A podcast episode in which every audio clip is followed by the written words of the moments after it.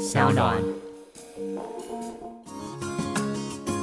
嗨，欢迎来到我的森林，我是很可爱又很可口的海苔熊。海苔熊心里话，在这里陪着你。欢迎来到海苔熊心里话，我是海苔熊。在这个节目当中，我会从童话故事谈起，然后再带一些心理学知识，分析出一些你没有听过的故事。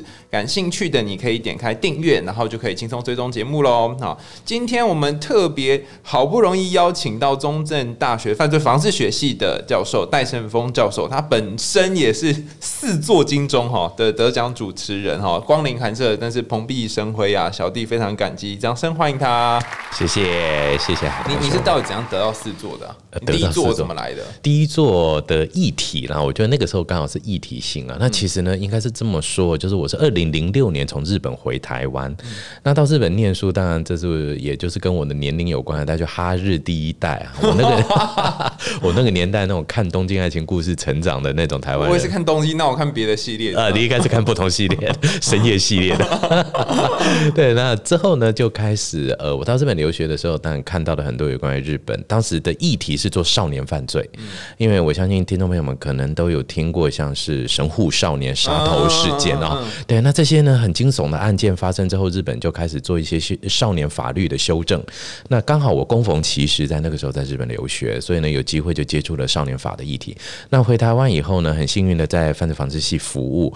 那到了犯罪防治系服务了以后呢，就看到其实台湾的犯罪现象跟日本其实是有跟随性的。嗯啊，也就是说呢，日本发生的社会议题或犯罪现象，其实台湾大概五年、十年后，好像都会什么 copy 再孤岭街出现。少年那个吗？呃，孤岭街少年他比较像是时代感的那种，哦对。那当然，他有一些青少年之间的这一种团体跟团体之间，它有一点点的这种族群的概念在里面。那台湾其实比较惊悚的，我我觉得我这样讲，每次都会让人家觉得很不开心的，就是什么东西呢？我们在二零零六年刚回来的时候，那时候日本的少年犯罪呢，发展到有很多我们叫做呃动机不明的，啊，那也就是说你更不知道这个人他为什么要做这件事情，对我们叫做无差别。那我当时就预言呢台湾应该可能会发生，果不其然，我们之后有这个地下铁，就是捷台北捷运的这个杀人事件哦，也是找不到一个理由，就他的杀人犯罪的原因不明，然后呢，这个加害者跟被害者在这个案件发生之前不认识完全不认识哦。那这个是通常在我们传统的犯罪现象分析里面很难做得到哦。所以呢，这样的一个犯罪现象呢，其实就呃带给我做广播的一个很重要的契机，也就是大家想了解这些事情。那其中还有一个很重要的案例，就是台大之前有一位澳门籍的。交换生那个杀猫案，啊，对对那对，那那个案子更奇特，就是人怎么会对动物做这样子的一个不人道的事情哦？所以当当时呢，就有非常多的广播公司希望呢，尤其这种重大案件发生的时候，希望找一些呃犯罪心理学相关的评析，然后呢，也意外的就这样联络上我了哦。那我也因为有这样因缘机会巧合呢，就之后就定期跟中央广播电台合作。那合作之后，他们就我们就开始探讨有没有办法系列性的呈现这个犯罪现象。所以我们在第一年，就是二零一七年的时候，那当时我们就是用台湾的高龄犯罪，嗯，那。台湾没有高龄犯罪这四个字，我坦白讲，因为呢，我们没有高龄事件处理法，我们就少年事件处理法，那是所十二岁以所以，如果说少年犯罪是十八以下的，对，那叫少年事件处理法。那高龄犯罪就是一定的年纪，但是我们不还没有一个明确定义，没有错对，因为我们没有相关法律去定这个高龄叫几岁，但是呢，其实这个数字是很惊悚的、哦，也就是说，我们当时在做分析的时候，我们发现二零零六年的时候，台湾各地监狱里面收容的这些高龄收容人大概四百四十一位哦，那你你自己给的那个就高龄总是有一个水准嘛，对对对，所以呢以我们的当时探讨，它是六十五。就跟大家印象中觉得比较合得来的岁数，大概六十五。那其实十年后到二零一六年，大概已经接近快要六千位了啊、所以呢，基本上这个十年来呢，有接近十十到十五倍这样的增幅等一。下，这这这六十五岁以上的人，他干嘛去去？那就对了，所以呢，我们当时就想了解这件事情，而且呢，我们透过法务部公布的这一些资料显示呢，这些高龄的爷爷奶奶们，他们犯罪的原因跟理由呢，非常的跟年轻人不一样。我就举一个很重要的，叫做诈骗好了，它在在台湾人的共同生活经验，大概都接过诈骗电话啊。那诈骗电话里面呢，其实诈骗集团它这一整个的这个产业链里面，其实诈 诈骗算是一个有点像是一个算是一个公司这样的经营的啊。那在这个产业链里面呢，其实年轻人负担的某一些角色之外，很意外的呢，大家都觉得应该不可能啊，高龄者怎么去诈骗？因为至少我们接的电话都很年轻的声音嘛。是啊，哦，但没想到呢，其实高龄者的诈骗的这些诈欺犯啊，基本上在监狱里面呢，如果他们的新收原因里面大概排前前五名。有这么多，那我们就觉得很奇怪，为什么这样？后来发现呢，其实高龄者很可怜，因为我们知道呢，很多的在乡下或者是比较偏远地区生活的这一些高龄朋友们，他们的讯息来源比较没有那么的快速，那大部分都是看电视或听广播。那但是这两种传播媒体，相对于现在非常快速的网络，或者是政府大力在支持的网络讯息传递这样的一件事情上，其实已经拉得比较远一点了，所以他们搞不太懂。那所以这时候呢，诈骗集团就会运用这种技巧到。乡下去，然后呢，就去有一点像是半哄半骗的，对这些高龄者被骗的，而不是骗人的。对，但是他们呢，也因为被骗而成为犯罪的加害者啊？为什么？他就说呢，来，你们家里现在老人嘛，啊，就在破化坑里处理，你叫什么银行的簿子，嗯，那些账户放在家里，来，你卖我一个账户三万块，那他就把账户卖给这个诈骗集团，变成洗钱账户。那一旦被抓到，就是共犯呐。哦，那我们又严打诈欺，我们又希望，因为诈欺实在是太泛滥了，就希望严惩化，要希望呢相关的人等都要有非常严格的处罚。所以呢，你一旦抓到是集团里面的一份子，因为你的账户在他那里啊，那代表你一定有关联嘛，呃，或者你的账户成为洗钱账户，那这时候呢，法官当然是重判。那很多爷爷奶奶就傻乎乎的进到里面去，他没有犯罪的本意，他可能只是贪个一点点的钱，嗯嗯啊，所以呢，后来警察发现这样的问题，我们就开始大。这样的做这一种呃宣导，希望他们不要卖户头。哦，但是后来这时候犯罪当然就会演进了。他说啊，你不要卖，不要没关系，我给你租用租的。什么东西？对啊，走几个月几万块啊，一个月租你一万块。哎，结果又傻乎乎的，哎，蛮紧啊，个月的海狸，下个月就还你，这一个月就成为他犯罪的原因。哦，所以呢，其实呢，就变成我们的宣导总是跟不上犯罪啦。这个因为犯罪人的进化，对对，他进化的很快很快。那很多高龄者在诈欺这部分就出现这样的一个现象。那这是我们就觉得很辛。辛苦的一个地方，那所以我们第一年的时候就做高龄犯罪，那可能在议题上比较新一点。那再加上我个人身份，犯罪防治系的关系呢，跟各地的监狱其实研究上合作经验很多了，所以也谢谢他们的通力合作。所以我们收了基本上台湾各地大家没听过的监狱的声音，大概都可以。是说犯罪者的声音？嗯，犯罪者的声音有，监狱当地的声音也有。哎，这边要告诉海来熊一个很重要的秘辛。我们监狱一定要很多的钥匙跟锁，对不对？以防止他们跑出来，没错吧？所以呢，监狱官这些人身上，你看那个电影是每个人要带一大串钥匙在身上。请问一下，一个监狱官要带多少把钥匙？嗯，一百把。你要带很多嘛？很多房间要关的。告诉各位，这个绝对是秘辛中的大秘辛。监狱官里面他一定会带一百把钥匙在身上，但是这一百把钥匙每一把都一模一样。对，等一下。所有的监狱只有一把钥匙，只要你拿得到一把钥匙，你就拥有所有的钥匙。为什么？你要这样想哦。如果现在真的在越狱，有人拿枪抵着你，喂，我要劫狱，我要劫囚了，然后你开始在一百把里面找号码，完了，这是九十四号门，我要找九十四号钥匙，你怎么开怎么锁？哦，所以监狱里所有的锁头都是同一把钥匙。那我拿到一把钥匙就可以走了？其实是啊。好了，但是里面不见得每个人都想走了。呃嗯，对，其实现在里面蛮舒服的，吃饱吃到饱的哦。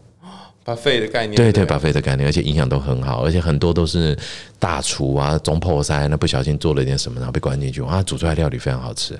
每次是我们去监狱做研究的时候，那典狱长请我们吃饭，舍不得走哎。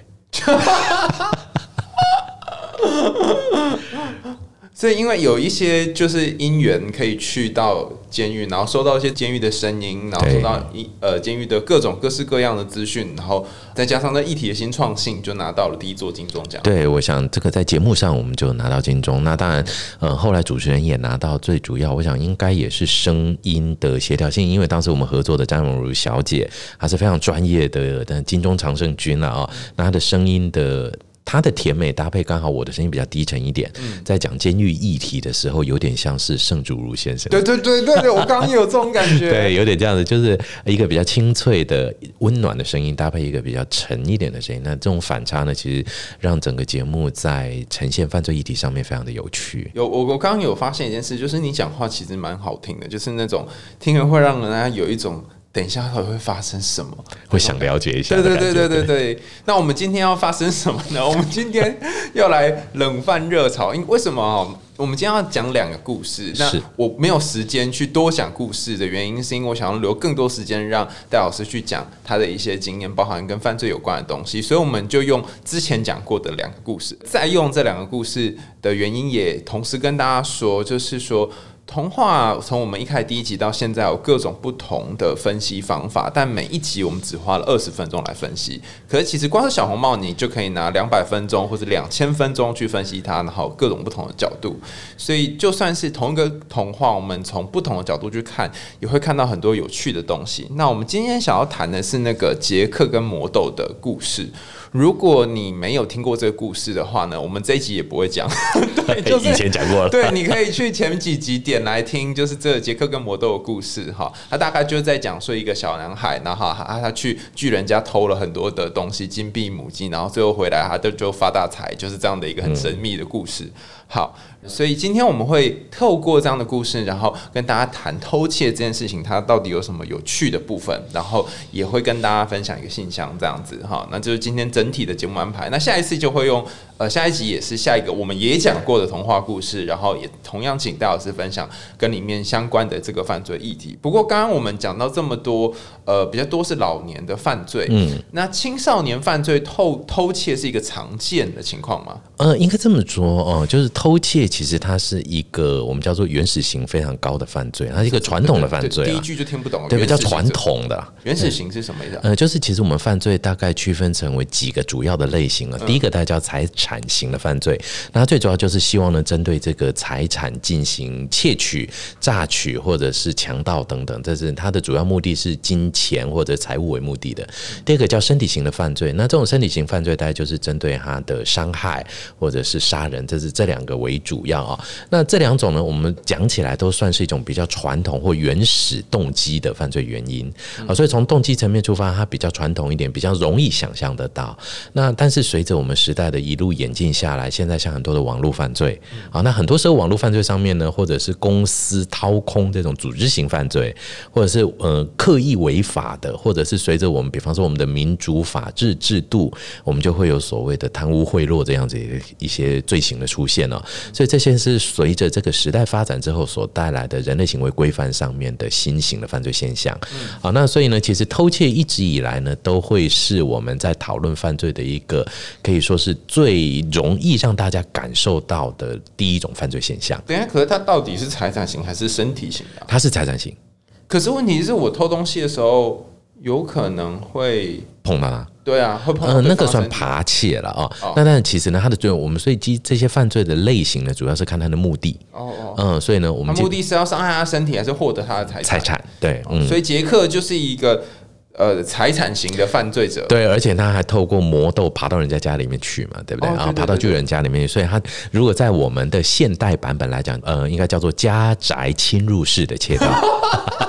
你讲起来就变好好笑，杰杰克是家宅侵入式，呃，对，其实它是一个家宅侵入式的窃盗犯。帮你笔记起来。呃，对，那这样的一个窃，其实台湾呢偷最多的倒不是这种家宅侵入式的窃盗，台湾最多的其实是什么？是交通工具窃盗。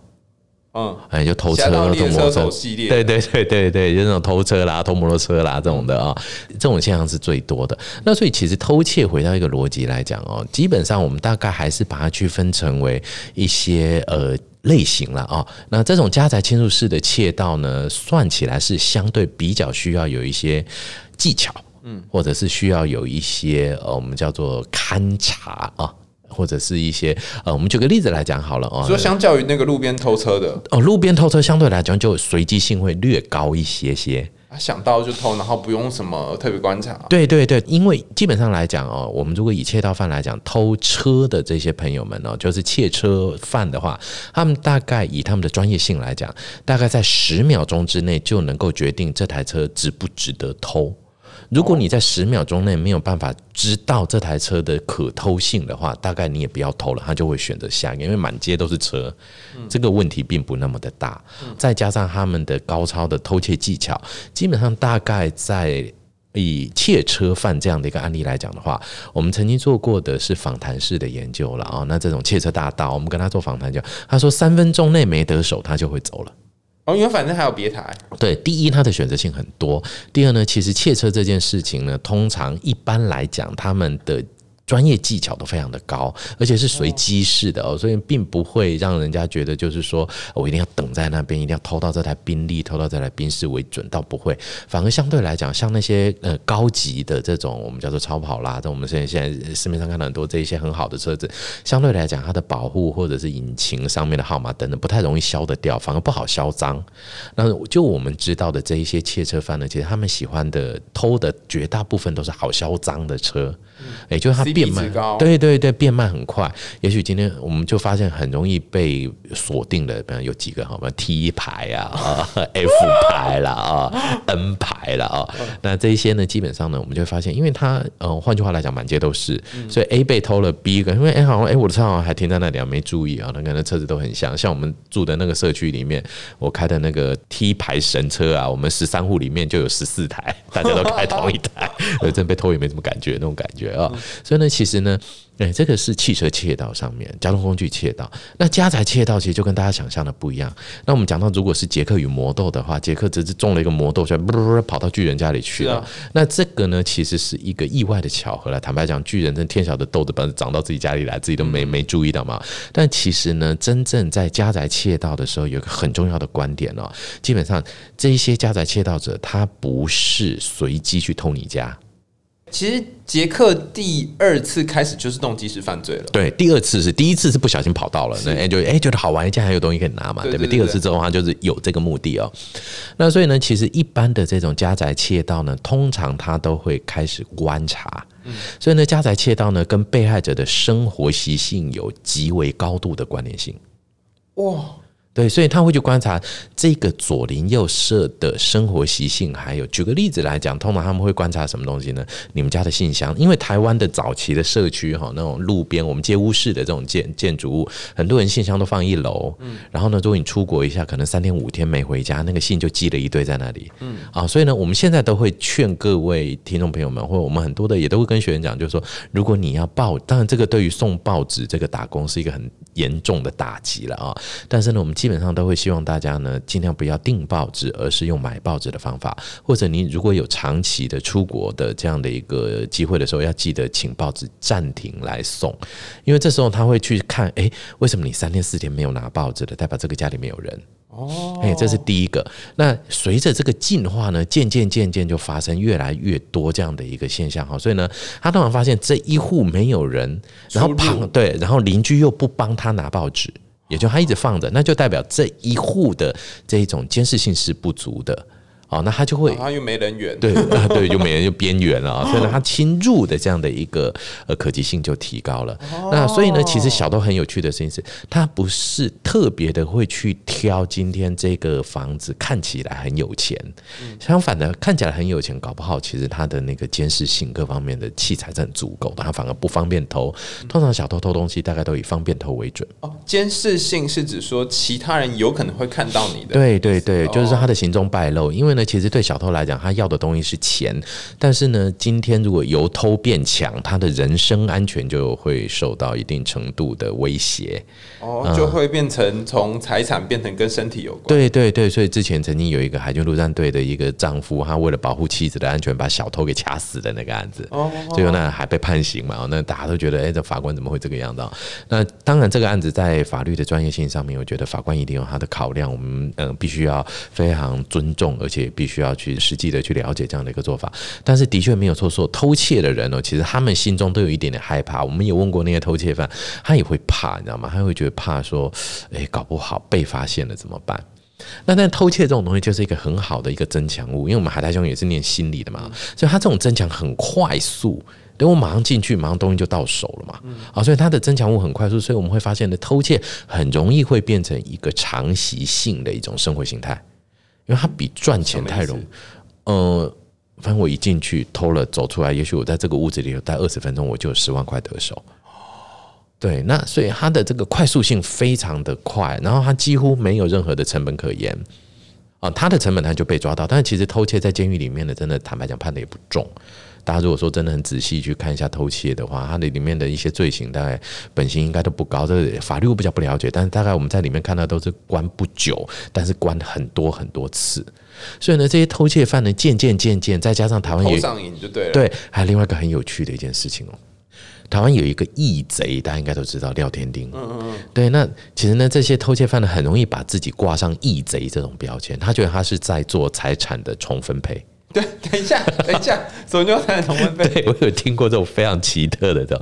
他讲说，戴老师，我跟你讲，我是做做善事，我要做喝代金呢。我每一次哈，如果真的有进去拿东西有出来哈，我都会先去买玉兰花。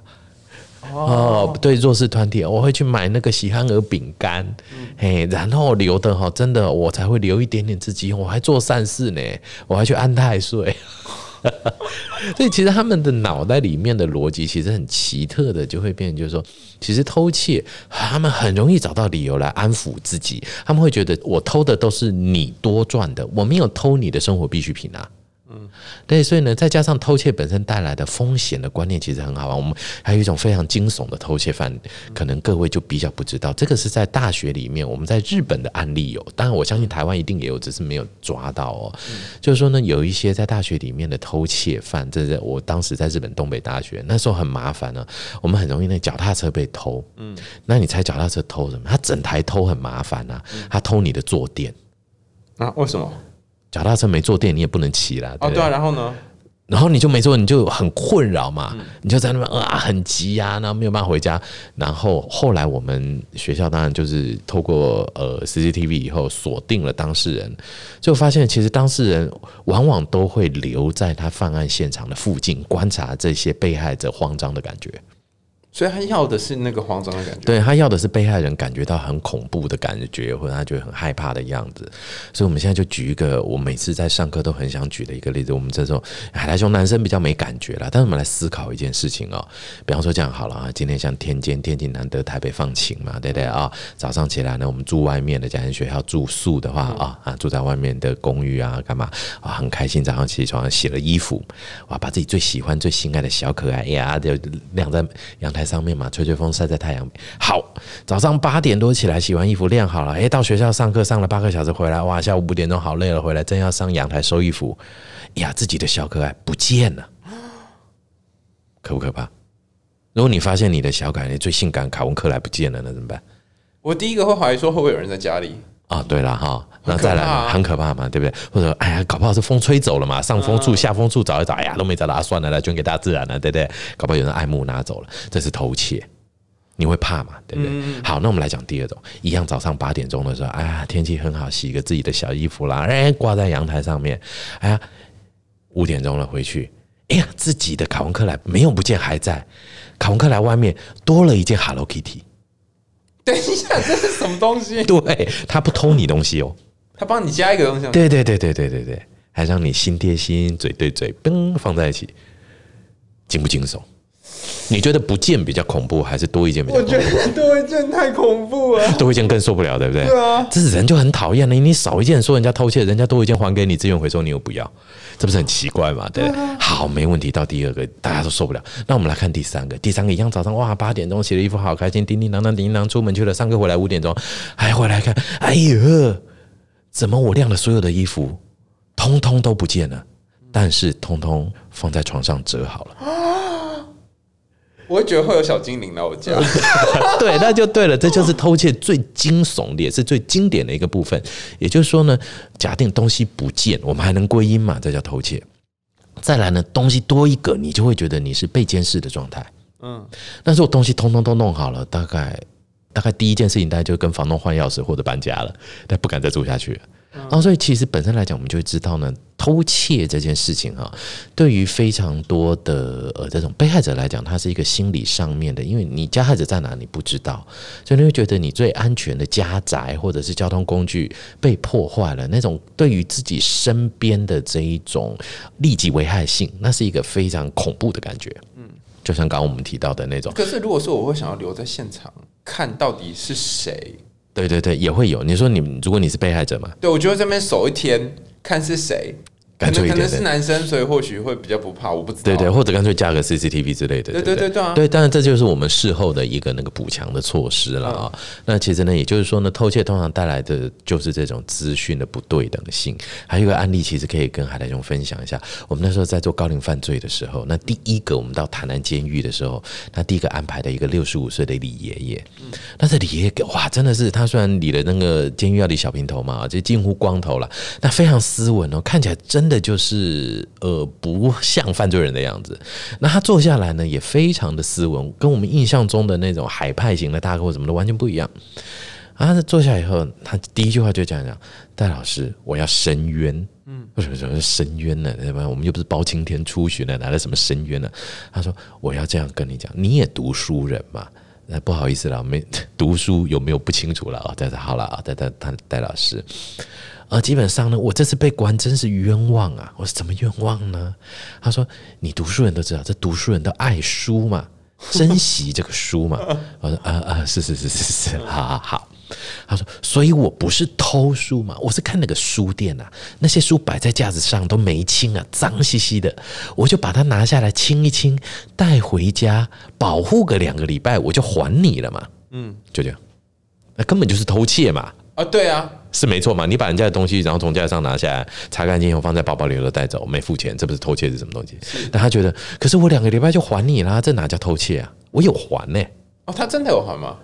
没，因为他还来不及到还就被抓到，哦，对，所以根本就此地无银三百两嘛。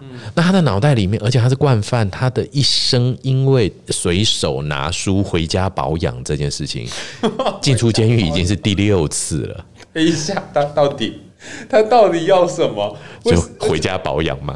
对他，他想要一个回家保养这件事吗？所以意思就是说呢，其实这些偷窃的朋友们呢，他们对于自己所窃到的这些精品财物，或者是我们叫做雅贼好了，很多时候呢，脑袋里面都没有自己是犯罪人这样的一个犯罪意识。他们会觉得，我今天在做的事情有一个伟大的背景动机在那里。啊，所以我们换句话来讲，比方说，也许杰克与魔豆这件事情来讲，哈，会不会杰克觉得我是改善我与母亲贫苦的生活所需的一些基本生活必因为反正须？巨人大家这么有钱，那么有钱嘛，对不对？你少一点也不会怎么样。对，对，其实这些东西呢，很明显的在很多的窃盗犯的一些呃认知的想法里面是存在的。那由于在早期的这一种窃盗犯罪啊，不过我们近几应该这样讲了哈，窃盗一直以来是非常传统的犯罪形态哦。那监狱里面也一直占有蛮多数的窃盗犯，那偷窃啦、扒窃等这些窃盗犯哦。但是呢，早期大概在二次大战战后，台湾正式有这种犯罪统计以来呢，窃盗近几年来已经降到第三到第四位了，已经不是很热门的犯罪类型了。现在台湾最热的犯罪类型，大概呃第一不脱有一个这个罪名超长的，你听听看是什么？你觉得是什么？叫做公共危险罪之不能安全驾驶。就就酒驾嘛。没错，很有很长的一段主名。下次我们其实可以谈谈酒驾，酒驾是一个很奇特的一个犯罪现象。然后第二个大概就是我们常听过的，呃，白话文叫毒品。那其实我比较喜欢用药物滥用这个名词哦。那所以呢，呃，大概这两种大概占了很大多数。但是诈欺也与日俱增，但偷窃就降下来了。但早期的偷窃的确是我们叫做这种一般生活的自顾不暇了，真的吃不饱不得不偷，饥寒起盗心。但近几年来，渐渐偷窃成为雅贼型的犯罪了，真的就是偷一些自己有兴趣的，或者反正我有技术嘛，顺手拿点东西这样子而已。所以其实杰克第一次应该是属于吃不饱的类对，可能是饥寒起盗心。然后你看他第三次偷竖琴，这根本就已经走走雅贼的路线了，因为对竖琴其实并不是一个必须的，没有错，他已经开始追求那，所以其实杰克是进化的。他在短短的故事三次当中就已经进化了这么多年来，对对，对对对，他就已经从基本上的生理需求进步到呃艺术与美的需求，马斯洛到第六层了耶。对，可可是我你我刚听你讲好几个偷窃案例，我突然有一种感觉，就是这些人他们不一定要是那个东西，对，呃，除了要东西之外，还有另外一个就是要那个偷窃的经过的那种高度的紧张感。其实犯罪，我们应该换句话来讲了，各位哈，今天有些时候其实犯罪心理学很适合变成一整组的这种东西。讲讲，我们来换句话来讲，犯罪其实是一件很有趣的事情。你说 RPG 冒险，没错没错，重点在于后面不要被抓到了。那你为了不要被抓到，其实你也是你也沉浸在这一种不要被抓到的躲猫猫的快感里面。那我们会发现呢，其实犯罪所带来的脑神经生理变化，其实跟冒险，跟我们今天呃探访一个全新的旅游境。那比方我们去一个新的地方旅游啦，或者就是说，呃，尝试一些新鲜的事物啦的这种冒险感，其实是一致的。也就是大脑对于犯罪做犯罪的时候，这种脑波形态的冒险，其实本身来讲是非常原始状态，大家都一致的。只是我们现在的法律把它强加在上面，叫这个行为叫做犯罪行为，这样子。而而且你在做这件事情的时候，你那个担心有可能会被抓到，这个这个点一定要存在，对对，然后才会有那个冒险，对那种快感就出来了。那当然也有有一些犯罪者也很有趣，他天生在大脑功能上面比较欠缺这种警觉性的，所以他的犯罪是没有冒险感觉的。他觉得反正就是这样啊，哎，有这种非常，那他就没有他就没有快感啊，对他没有快感，所以他也没有。呃，任何做退路的感觉，你知道吗？就是他也不会去做任何。我就举有一个很有趣的一个案例，我我有个学生，那他那时候不知道忘记考哪一科了，不知道考犯罪学还是什么吧，就偷看隔壁同学的，你知道吗？然后那监考老师已经敲他桌子三次，他这样回过头来对那监考老师讲说：“你敲什么敲？我在看呢。”对，那但班上所有人就不啊，忽然间整个僵住了，你知道吗？嗯，所以其实就是他真的没有犯罪的风险感受。他不觉得他在犯罪，对，或者他觉得这个风险是我可以承，或者他们就是那种风险感很低。但有，其实有很多这种人啊，我相信在在社会上其实真的，大家都这样啊，什么？对对对对对啊，反正啊，我就是要看不懂会被当啊。我都没看就被当啦，对啊，而且你看我家这么，我家就是这么贫困啊，我不去偷点金币，我怎么活嘞？对，没有错。所以呢，其实杰克可能在第一次的时候，他一开始我们但我们的童话故事没有写的那么深入了，他的道德感受到底是不是有达到一定程度的去呃阻断他的犯罪行为？但是我们发现这个故事里是没有。但是不过呢，我觉得呢，杰克与魔豆这个故事，在我很小的时候听的时候呢。我不知道为什么，可能是当时我是因为看绘本的关系哦，所以都把巨人描绘的非常的恐怖、巨大、恶魔一般的形象，所以大家都觉得，呃，杰克根本就是为民除害的感觉，就是廖天丁概念。对对对对对对对，所以这种童话故事其实不太，应该还是要修正一下。哎，可是可是我上次我们在讲杰克与魔都在讲杰克要偷的可能是爱啦，然后这一次我听你这样分析之后，我又有另外一种感觉。嗯，你看那个内衣大盗，他偷的也。他不是真的要偷内衣，嗯，他偷的是一种我跟你靠近的感觉，没有错。然后那个脚踏车好了，我偷的是看到别人那种恐惧的那种新快感，没错。对，然后还有刚刚讲那个偷书的这个这雅贼，他他偷的可能是一种拥有或者是一种保护，可以照顾那些书的感觉，没错。好多好多时候。我们真的偷的是内心好匮乏的那个寂寞或是孤单的感觉。其实没有错，所以呢，等于就是说，偷窃呢与时俱进的变化之后呢，随着这种基础生理满足，大部分都可以满足之后呢，其实现在很多的偷窃，很多都来自于心理上的满足，或者是炫耀。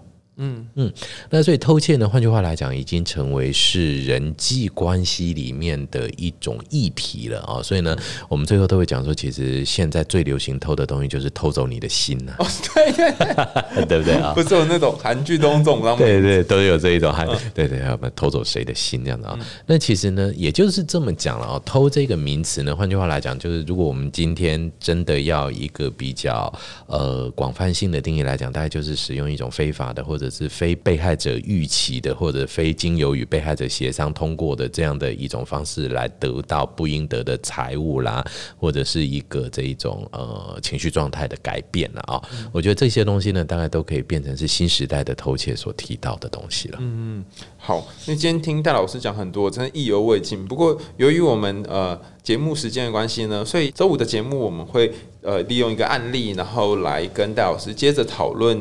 呃，有关于偷别的东西哈，那下一次要讨论这个偷的东西是偷的比较特别的，那是什么呢？哈，大家请期待一下下次的节目喽。